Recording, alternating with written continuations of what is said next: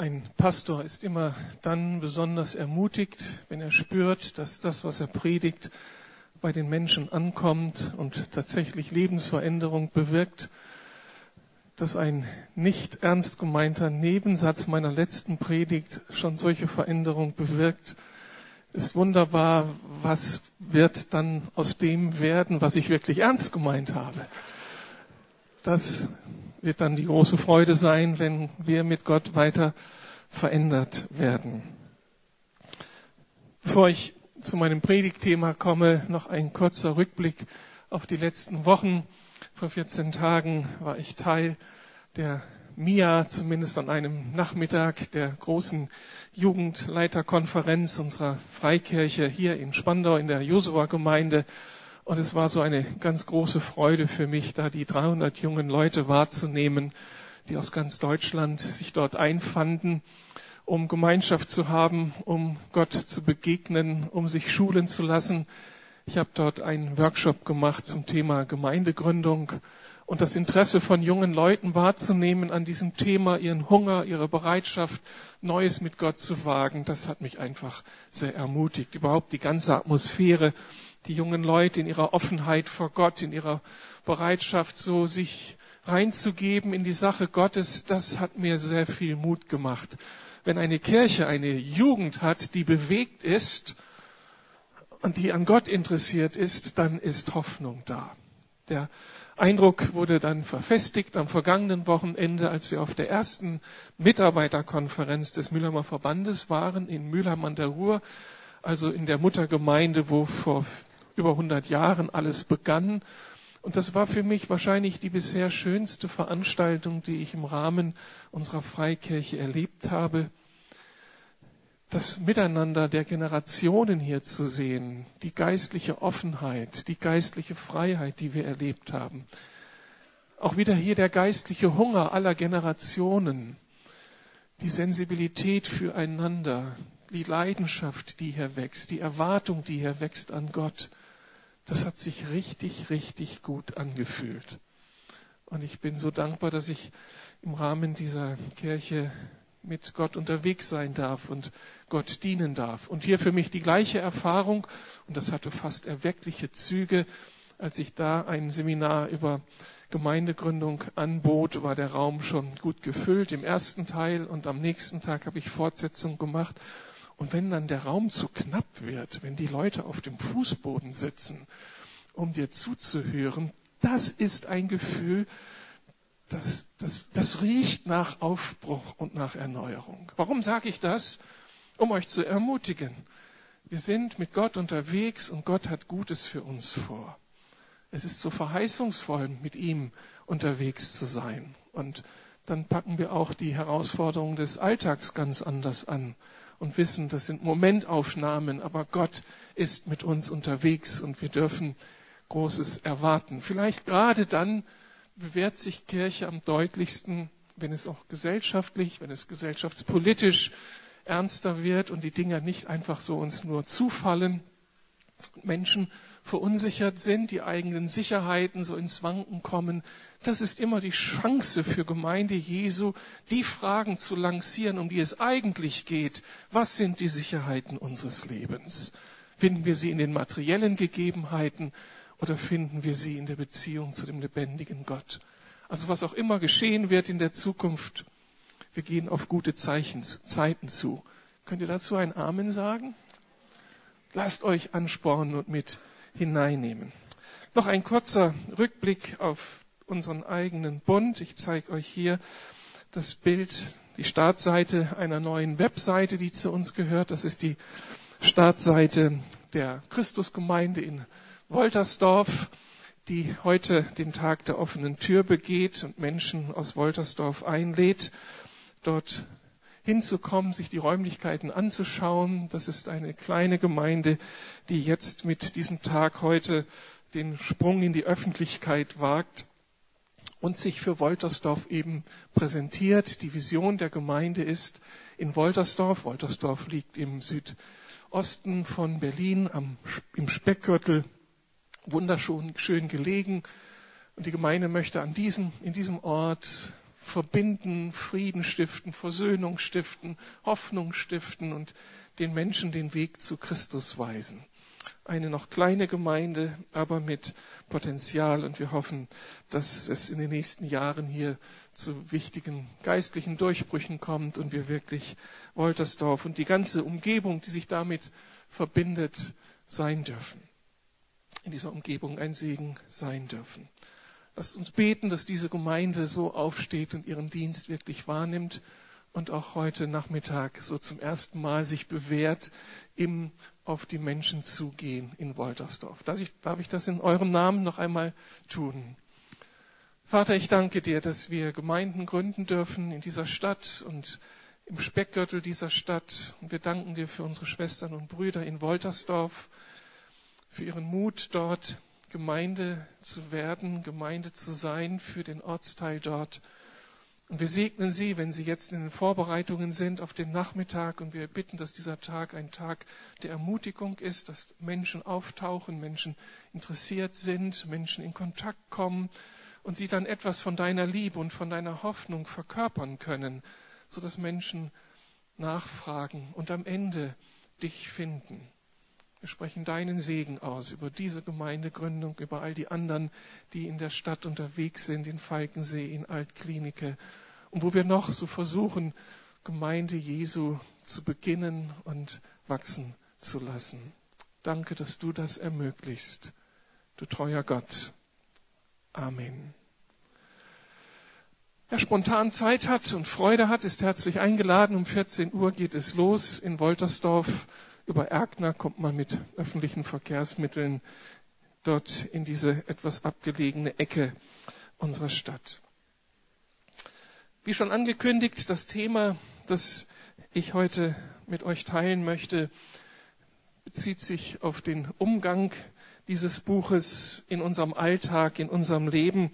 Man kann viel über dieses Buch philosophieren, sich kluge Gedanken machen, es aus theologischen, aus religionstheologischer Perspektive anschauen und man kann es für sich selbst gewinnen und mit diesem Buch leben und darum soll es gehen.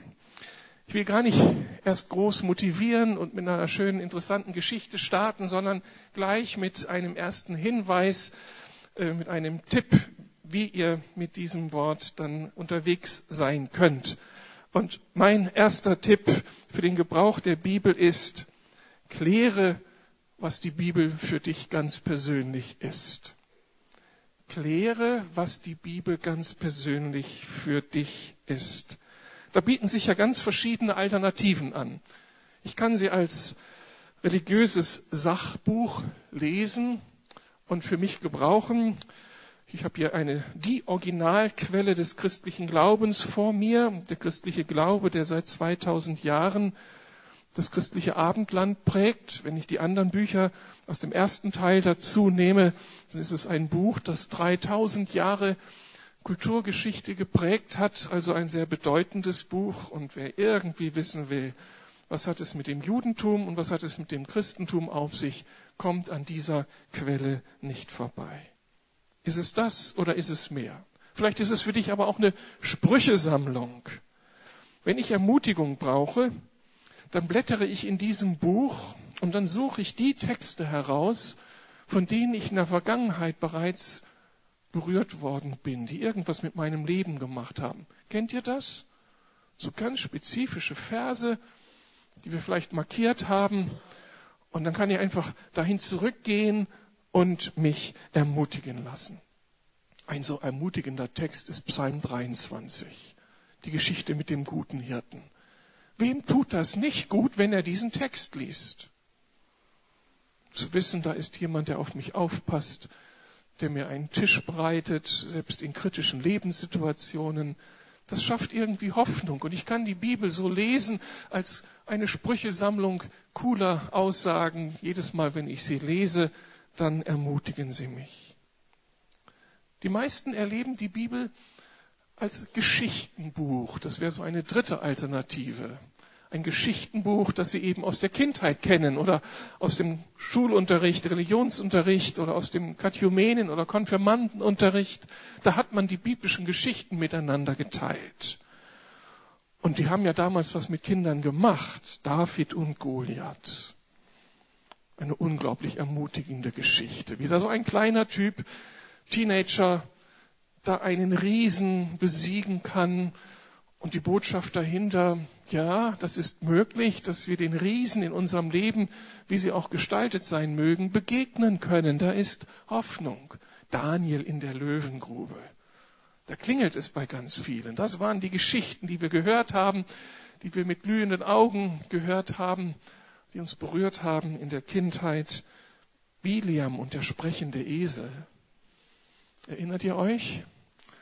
Oder die Heilung des blinden Bartimäus oder die Zachäus-Geschichte, Zachäus auf dem Maulbeerbaum. Diese Geschichten können begeistern, sie haben uns berührt und die Bibel kann ein wunderbares Geschichtenbuch sein. All diese Zugänge zur Bibel sind legitim und sind mir auch persönlich vertraut. Aber ich möchte das, was die Bibel für mich ist, um einen ganz wichtigen Aspekt erweitern. Und das soll so die Grundfolie sein für all das, was ich jetzt weiter sage. Das ist für mich die Bibel. Kann man das erkennen? Also der Text, das ist natürlich ein Text der Bibel, Buch der Sprüche. Für mich ist die Bibel ehrlich ein Liebesbrief. Und das wird in diesem Bild so unglaublich schön, oder? Das Herz, was sich da abbildet, durch den Ring. Und das bedeutet ein Liebesbrief, der nicht an irgendjemanden geschrieben wird, so eine kurze, aufflackernde Liebesbeziehung, sondern der Ring als Zeichen des Bundes. Das ist also ein Liebesbrief, der Teil einer Geschichte ist. Und diese Geschichte besteht darin, dass sich da zwei Seiten füreinander festgelegt haben und einen Bund miteinander eingegangen sind. Und das macht den großen Unterschied.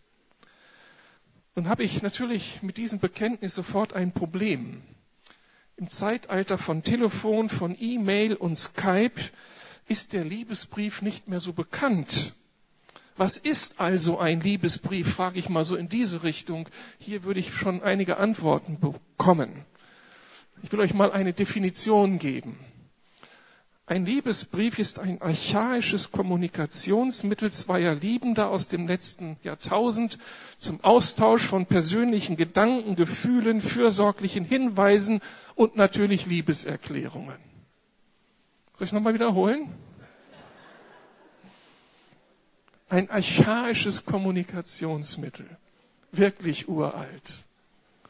Zweier Liebender aus, dem letzten, aus den letzten Jahrtausenden zum Austausch von persönlichen Gedanken, Gefühlen, fürsorglichen Hinweisen und natürlich Liebeserklärungen. Wie sah das ganz praktisch aus, wenn jemand einen Liebesbrief schrieb? Stellt euch das mal so vor. Ein verliebter Theologiestudent nahm damals ein Blatt exklusiven Briefpapiers so mit richtig Wasserzeichen und ganz schönes Büttenpapier, genau. Er bestäubte es mit seinem Eau de Toilette, wenn er eins benutzte, beschrieb es handschriftlich, handschriftlich mit seinem Füllfederhalter. Wisst ihr, was ein Füllfederhalter ist? beschrieb also dieses Papier, faltete es, steckte es in einen farbigen, möglichst roten Briefumschlag, packte noch ein Foto oder ein Rosenblatt dazu, verklebte den Umschlag, setzte eine Briefmarke darauf und trug diesen Briefumschlag wie einen Schatz zum nächsten Briefkasten. Das war der erste Teil des Liebesbriefes. Der zweite Teil bestand darin, dass am nächsten Tag die Empfängerin dieses Briefes, also die Geliebte, schon sehnsüchtig seinen Liebesbrief erwartend, diesen Brief aus den Händen des Boten empfing und sich heimlich auf ihr Zimmer zurückzog, um den spöttischen Kommentaren ihres jüngeren Bruders, nennen wir ihn Christian, zu entgehen.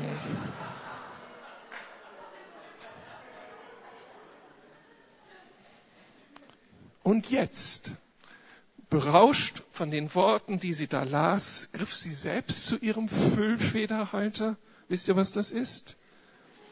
Und schrieb ihrerseits einen Liebesbrief, der, wenn am nächsten Tag der Geliebte diesen Brief empfing, was ganz Wunderschönes auslöste. Das ist ein Liebesbrief.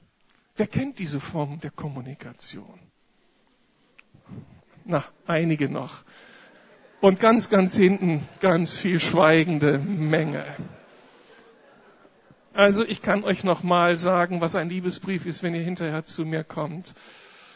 Es passt auch ins 21. Jahrhundert. Und jetzt stellt euch vor, dass ich die Bibel als einen Liebesbrief verstehe. Das ist sie wirklich für mich. Der lebendige Gott macht sich auf, benutzt 66, nein, nicht ganz so viele, 66 Bücher, ja, aber nicht ganz so viele Autoren, um mir etwas auszudrücken von dem, was ihm ganz, ganz wichtig ist für mich. Und da lese ich all das, was ich andeutete. Ich spüre seinen Herzschlag, wie er mich fürs Leben vorbereiten will, wie er Geheimnisse mit mir teilt. Ich lese in diesem Liebesbrief, was ich für ihn bedeute, was er sich von mir erträumt, von meinem Leben und von meinem Leben erhofft. In diesem Brief stellt er mir seine Familie vor, das Volk Gottes, die Gemeinde Jesu. Und den großen Traum, wie es sein wird, wenn wir dann einmal vereint sein werden in der Ewigkeit und diese Beziehung in der Tiefe feiern können. Wie viel Freude, wie viel Dankbarkeit, wie viel Begeisterung und Hoffnung hat das bei mir ausgelöst. Und jetzt ganz, ganz ehrlich, mich interessiert nicht, ob ihr Krawatten tragt oder was ihr tragt. Aber wenn ich eine Sehnsucht habe, ist es, dass ihr dieses Buch ernst nehmt und dass es euch zum Liebesbrief wird. Wenn ich euch doch da nur prägen könnte. Wenn das das Ergebnis dieses Gottesdienst wäre, dass ihr nach Hause zurückkehrt und sagt, ich habe es verstanden, ich will diesen Liebesbrief für mich entdecken. Ich möchte den Liebhaber meiner Seele entdecken und wieder staunen lernen. Ich will die ganze Skepsis überwinden, die Distanz, die ich dazu habe, weil dieses Buch auch so eckig ist und so kantig ist. Aber wisst ihr, dass die Liebesbriefe meiner Frau auch manchmal eckig und kantig waren, verstörend, herausfordernd, und ich dann damit umgehen musste und erst meine Antworten auf diese Briefe.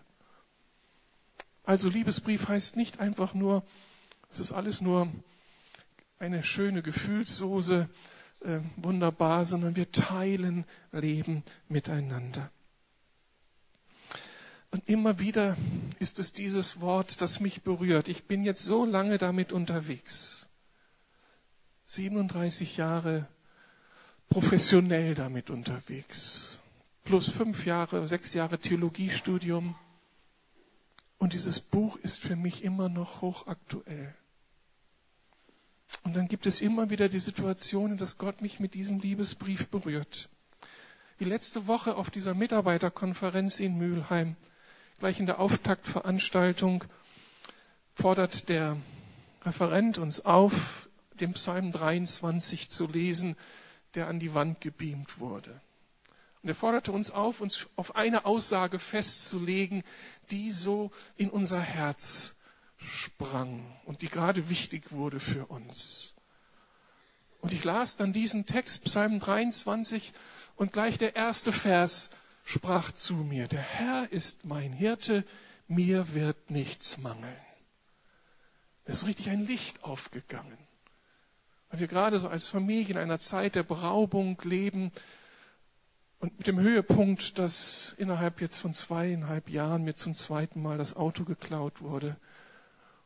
Und dann stehst du eben in solch einer Situation, wenn der Wagen nicht mehr auf seinem Parkplatz vor dir steht und könntest das große Heulen beginnen. Und jetzt hörte ich das, es war alles so ganz frisch. Der Herr ist dein Hirte, dir wird nichts mangeln. Ermutigung.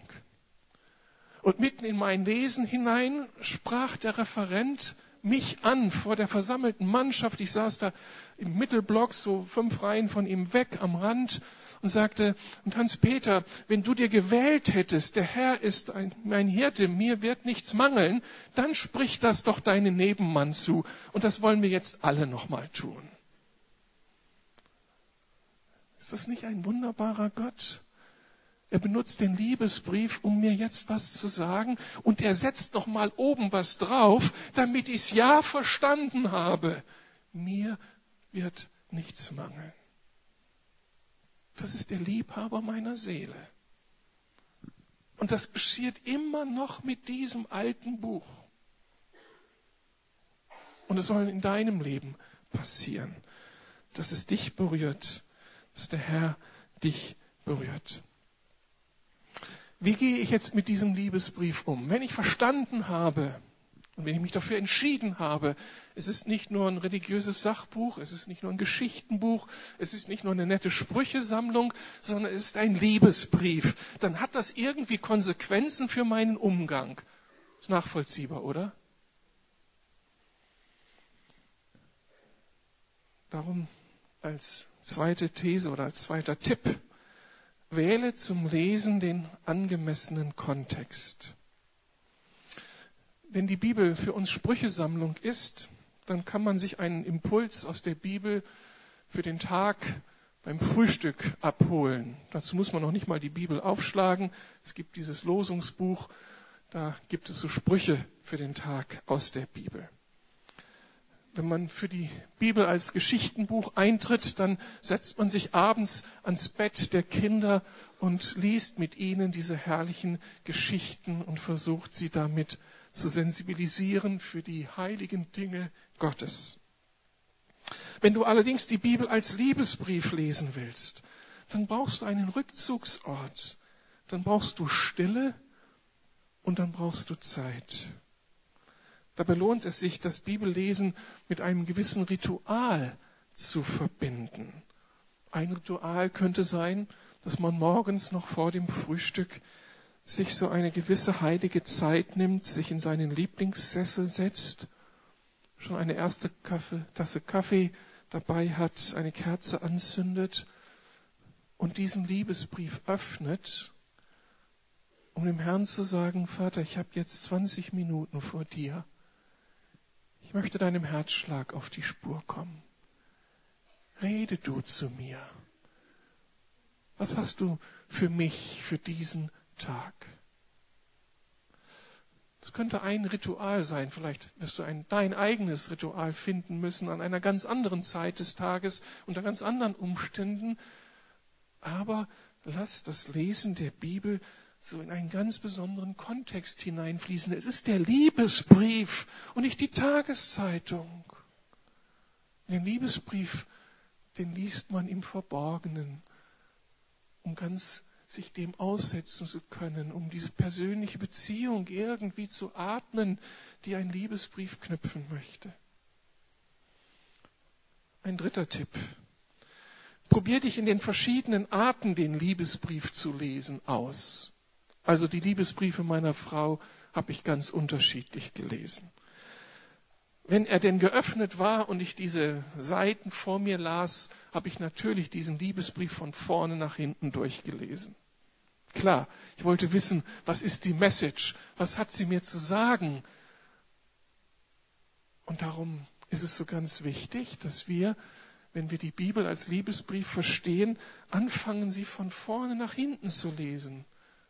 Irgendwo klar, weil wir doch dem Geheimnis Gottes auf die Spur kommen wollen. Dann lese ich von vorne Schöpfungsgeschichte bis zum Ende die neue Schöpfung in der Welt Gottes, seine Geschichte mit uns Menschen. Und das Anliegen ist, den großen roten Faden wahrzunehmen, die Geschichte, die Stories zu entdecken, die Gott mit dieser Welt geschrieben hat. Aber dann gibt es eben andere Möglichkeiten, diese Bibel zu lesen. Nicht einfach nur von vorne nach hinten, sondern sie abschnittweise zu lesen, um in einige Texte tiefer hineinzudringen. Das, was wir gerade tun mit dem Lesen der Apostelgeschichte. Dann habe ich ein, die Chance, meinetwegen ein kürzeres Buch der Bibel, das ist ein ganz, ganz heißer Tipp für euch, meinetwegen die Briefe, die Paulus schreibt an die Gemeinden, das sind dann vier, fünf kurze Kapitel, solch ein Buch jeden Tag der Woche einmal durchzulesen. Und man wird total berührt davon, diesen Spirit wahrzunehmen, den solch ein Brief ausmacht, mit welcher Leidenschaft und Hingabe, mit welcher Liebe hier jemand argumentiert und sein Herz mitteilt. Das macht was mit dir, anders als wenn ich einen kleinen Text nehme und den jetzt für mich analysiere, da kann ich vieles entdecken, aber beim Lesen so eines größeren Zusammenhanges, das macht etwas. Heißer, heißer Tipp.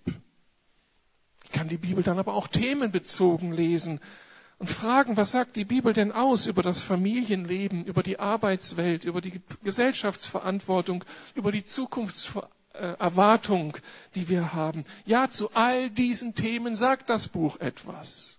Kein antiquiertes Buch. Für solche Fragen ist zum Beispiel das Buch der Sprüche so hochinteressant. So ziemlich in der Mitte der Bibel weil es so all die unterschiedlichen Lebenswelten anspricht mit ganz prägnanten Sprüchen, die es in sich haben. Und ich lese dieses Buch der Sprüche und dann markiere ich mir am Rand. F steht für Familie, W steht für Wirtschaft, und habe so meine Kürzel, um sofort, wenn ich dann am Ende dieses Sprüchebuch gelesen habe, zu sehen, aha, hier finde ich die Texte zur Familie, hier finde ich sie zur Arbeitswelt, hier finde ich ganz allgemeine, coole Sprüche für das Leben. Und somit fängt das Buch an, mich zu prägen in meinem Alltag. Und ich werde eingelassen auf eine wunderbare Entdeckungsreise. Ein vierter Tipp. Wenn du einen Text tiefer erfassen willst, dann frage dich zuerst, was er aussagen will. Sollte normalerweise selbstverständlich sein, wenn wir einen Text lesen, dass wir wissen wollen, was will er denn wirklich sagen? Was hat er damals in die Situation hineingesprochen? Und dann sind vier Fragestellungen hilfreich, wenn wir einen Bibeltext mal so intensiver lesen wollen. Die erste Fragestellung ist, wie stellt sich hier mein Geliebter vor? Was sagt dieser Text über meinen Geliebten, meinen geliebten Herrn, meinen, meinen Vater im Himmel, meinen Herrn Jesus? Was sagt er über den Heiligen Geist aus? Mein Gegenüber. Was entdecke ich hier?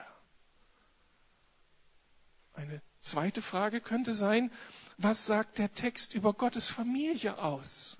Über Gemeinde? Denn ich lebe in Gemeinde und ich will verstehen, was Gott sich gedacht hat zum Thema Gemeinde. Finde ich hier etwas davon?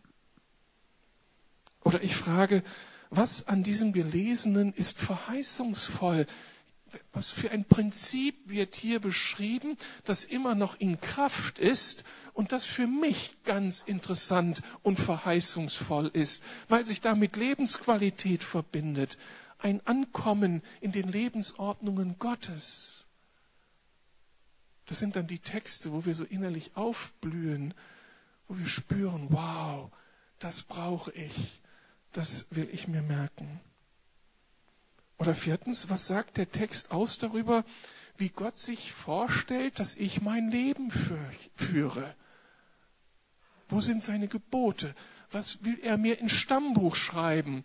Was nicht unbedingt Begeisterung bei mir auslöst, sondern Betroffenheit und mich herausfordert, mein Leben zu verändern. Auch das habe ich im Lebens Liebesbrief meiner Frau gefunden. Wenn sie mir erzählt hat in diesem Brief, was sie so vom Leben denkt, wie sie sich vorstellt, wie wir miteinander äh, Leben gestalten wollen, dann war das nicht gleich das, was ich mir auch gewünscht hätte sondern da musste ich mich damit auseinandersetzen. Ich hatte ein anderes Lebenskonzept. Und dann ging es darum, darum zu ringen, um den gemeinsamen Weg zu finden. Also, wo sagt die Bibel etwas, wo es darum geht, dass sich mein Leben verändern soll, wo nicht Begeisterung gefragt ist, sondern Gehorsam. Hast du schon mal darüber nachgedacht, dass dieses Buch ein Buch ist, das so konzipiert ist, dass es Konsequenzen in ihrer, unserer Lebensgestaltung haben soll? Ein Buch, das auf Gehorsam abzielt auch so ein Begriff, den ich eigentlich definieren müsste, weil er so ins letzte Jahrhundert gehört. Was ist Gehorsam? Ich unterordne mich einer höheren Autorität und setze das um. Auf der Grundlage in diesem Fall von ganz viel Vertrauen und ganz viel Liebe. Ich weiß, der, der mir diesen Brief geschrieben hat, meint es gut. Und wenn ich das umsetze im Gehorsam, wird es mir gut gehen. Psalm 119, Vers 105 heißt es, Dein Wort ist meines Fußes Leuchte und ein Licht auf meinem Weg. Ich spreche mal die Männer unter uns an. Wenn wir uns einen neuen Wagen kaufen, dann müssen wir heute immer die, Anf die Frage beantworten, wie gut soll das Licht sein an diesem Wagen? Es gibt diese Lichtpakete für die, das Kurvenlicht, LED-Licht, der künftige neue Schrei wird dann sogar Laserlicht sein. Es geht immer darum, die Straße gut zu erhellen, um gut und sicher den Weg zu finden. Aber du Mann und natürlich du Frau, ist uns die Bibel ein Licht auf dem Weg, auf diesen vielen, vielen anderen Fragen, die sich in unserem Lebensalltag stellen. Fürs Auto ist es klar und ausgemacht. Aber hier ist die Antwort auf die Fragen unseres Alltags. Und da brauchen wir dieses Sonderpaket, um den Weg zu finden in dieser Welt. Ein fünfter Tipp. Wenn du zum Erfassen eines Textes gerne Anmerkungen machst in den Romanen, die du liest oder Sachbüchern, dann könnte dir vielleicht auch beim Bibellesen ein Anstreichsystem helfen. Ich erzähle euch, zeige euch, was mein Anstreichsystem ist. Das ist so die Kopie einer Bibelseite in meiner Bibel. Seht da unterschiedliche Farben, die Aussagen über Gott, den Vater, habe ich blau markiert, über das Wesen Jesu rot, über den Heiligen Geist orange, über Gemeinde und Volk Gottes braun. Verheißungsvolle Aussagen sind gelb angestrichen, Gebote und Ermahnungen grün und überall da, wo ich Probleme sehe, wo ich auf Sünde hingewiesen werde, auf negative Erfahrungen, da habe ich den grauen Stift benutzt. Und so sieht meine Bibel aus. Versteht ihr, das ist dann nicht irgendein ein nettes Buch, sondern ein Buch, das mich durchs Leben begleitet. Da sind so viele Kommentare drin. Es wäre der allergrößte Verlust für mich, dieses Buch nicht mehr zu haben. Dieses, genau dieses Buch. Ich könnte es ersetzen durch jede andere Bibel. Aber dieses Buch ist nicht ersetzbar, weil da jede Seite mit Gott durchgegangen ist und sich ganz viele Jahreszeiten da drin finden, Hinweise zum Verstehen des Textes oder wo Gott mir besonders begegnet ist. Und das deutet so an, dass die Bibel dann wirklich etwas ist, was mein Leben begleitet und, und zu meinem Lebensalltag wie selbstverständlich gehört. Nutze Verstehenshilfen, um schwierige Texte zu begreifen.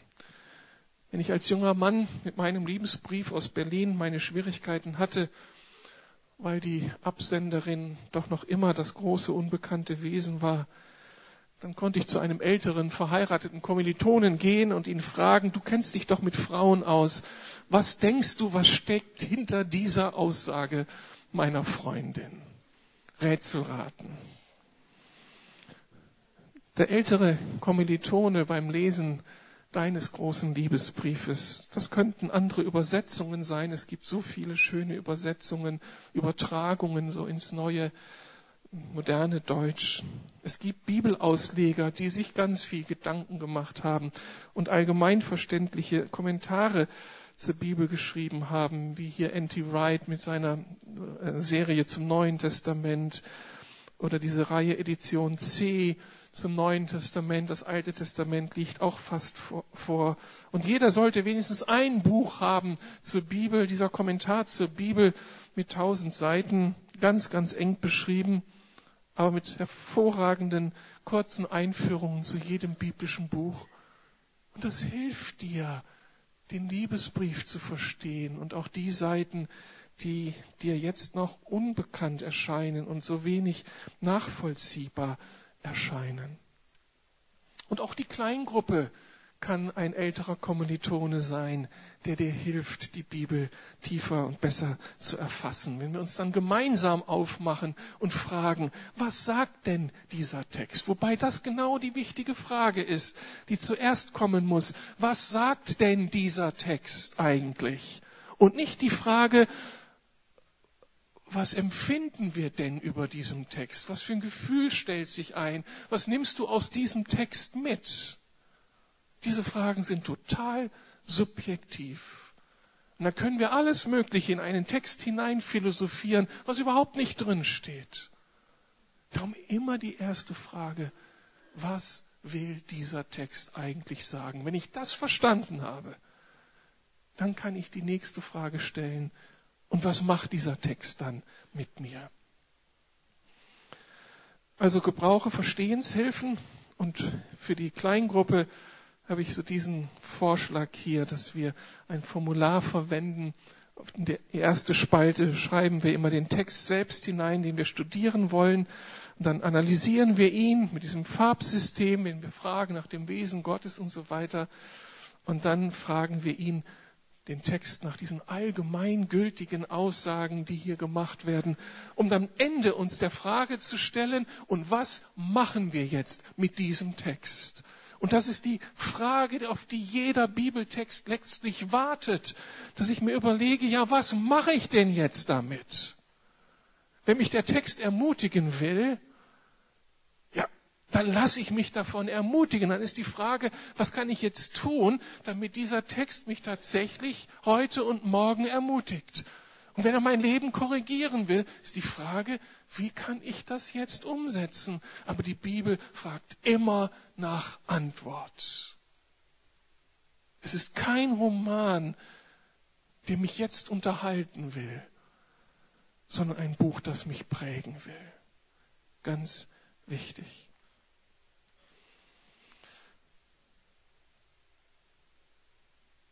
Unbeantwortete Fragen hebt dir für die Ewigkeit auf.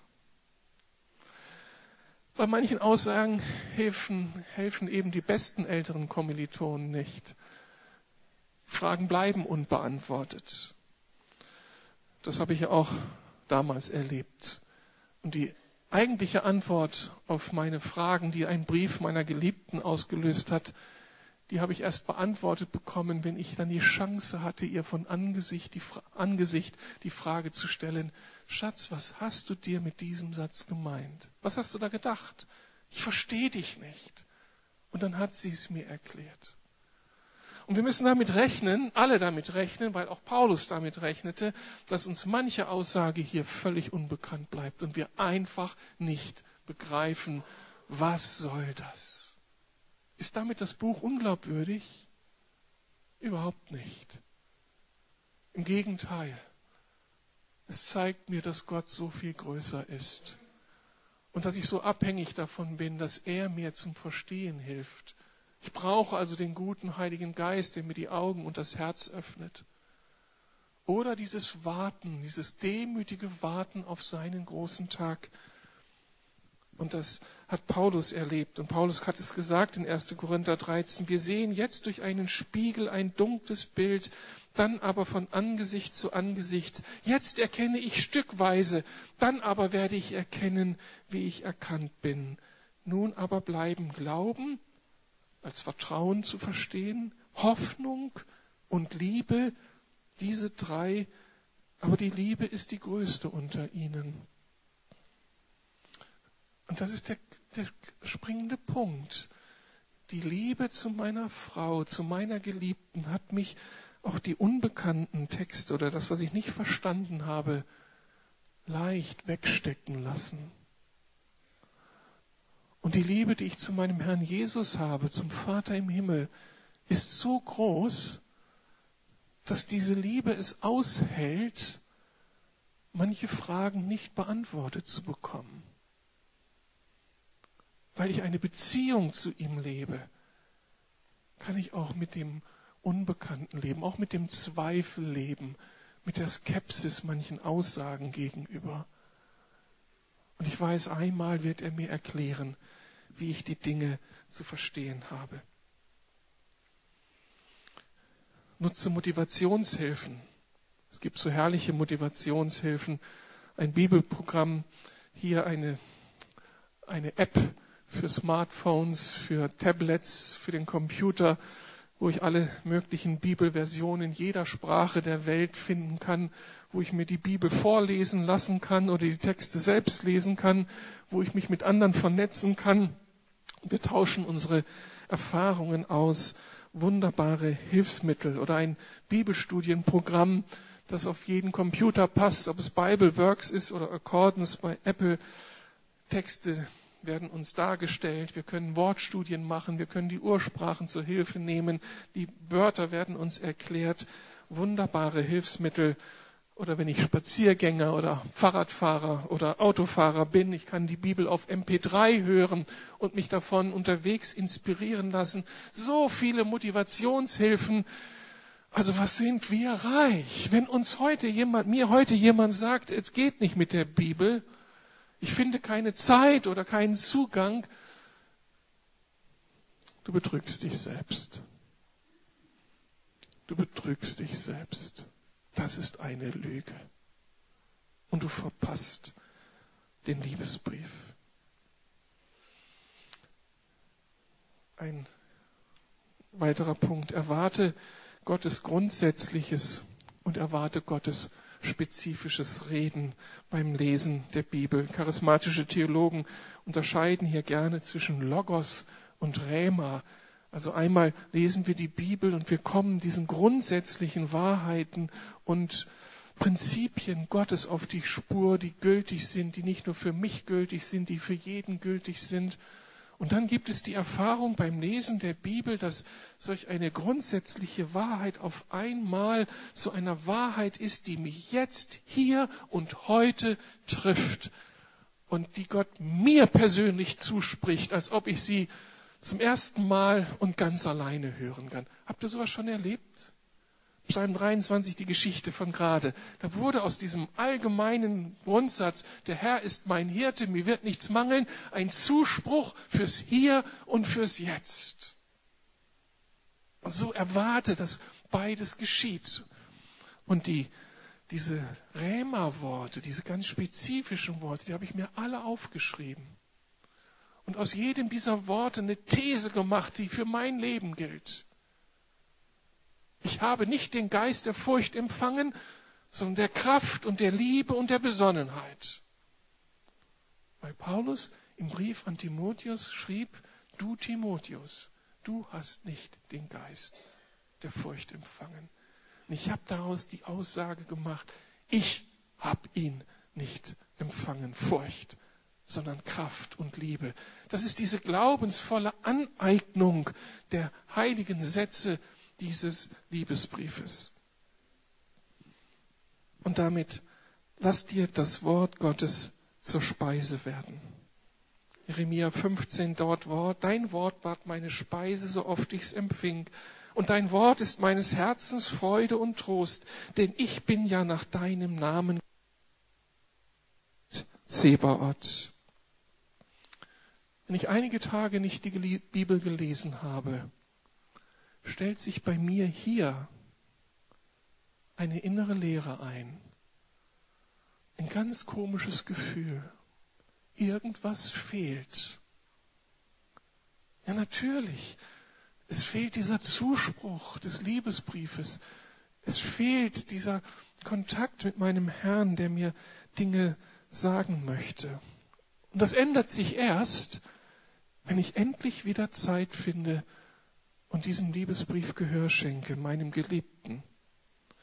Ich könnte mir vorstellen, dass es einige unter uns gibt, die jetzt gar nicht wissen, wovon ich rede. Ihr kennt dieses Gefühl des geistlich Sattseins nicht. Und weil ihr das nicht kennt, kennt ihr dann auch das Gefühl des geistlichen Hungers, der Leere nicht. Man kann sehr unterschiedlich jetzt darauf reagieren und Schuldgefühle bekommen, aber Schuldgefühle, das ist nicht das Thema unseres Herrn. Das ist keine Verdammnis für die Menschen, die mit Jesus unterwegs sind. Aber ich möchte dir sagen, dann ist da noch ganz viel Luft nach oben bei dir. Da geht noch was. Schau nach den Zugängen, wie du Zugang zu Gott findest, und dann nimm die Bibel damit hinein und dann wirst du die Erfahrung machen, wie sich ein Gefühl der Zufriedenheit, des Friedens und des Sattseins einstellt, das wir nicht vermissen wollen. Die Bibel ist unsere Speise und nicht ein Anschauungsbuch. Aber vielleicht sind auch Leute unter uns hier, die reagieren auf dieses nicht vorhandene Gefühl von Sattsein mit Rechtfertigungsbedürfnissen. Ich funktioniere halt anders, sagst du. Mein Vorschlag, triff hier nicht so schnell solche Festlegungen.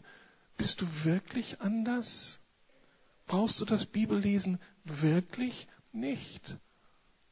Oder steckt hinter diesem Ich bin so ganz anders vielleicht was ganz anderes? Vielleicht bist du ja noch überhaupt nicht bei Jesus angekommen. Hast du diese Wiedergeburt noch gar nicht erlebt? Hast du den Heiligen Geist gar nicht empfangen, der diesen Hunger nach Gott wirkt? Man kann ja auch Teil der Gemeinde sein, weil man hier religiös sozialisiert wurde. Man hat nie was anderes erlebt. Natürlich gibt es dann die Bibel, aber sie hat keine Bedeutung für mich. Dann hast du ein Problem. Beziehungsweise dann ist so viel Luft nach oben, weil dann diese eigene, eigentliche Grunderfahrung des Heimkommens zum Vater dir noch fehlt. Und dann steht er vor dir und wirbt um dich. Komm heim zu mir. Komm in diese echte Liebesbeziehung. Und in dieser Liebesbeziehung ist dieses Wort dann dein, deine Kraftquelle und Speise.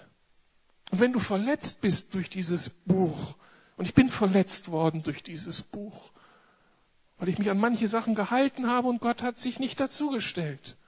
Das hat mich frustriert und ich wollte das Buch in die Ecke schmeißen. Aber die Liebe zu ihm war stärker.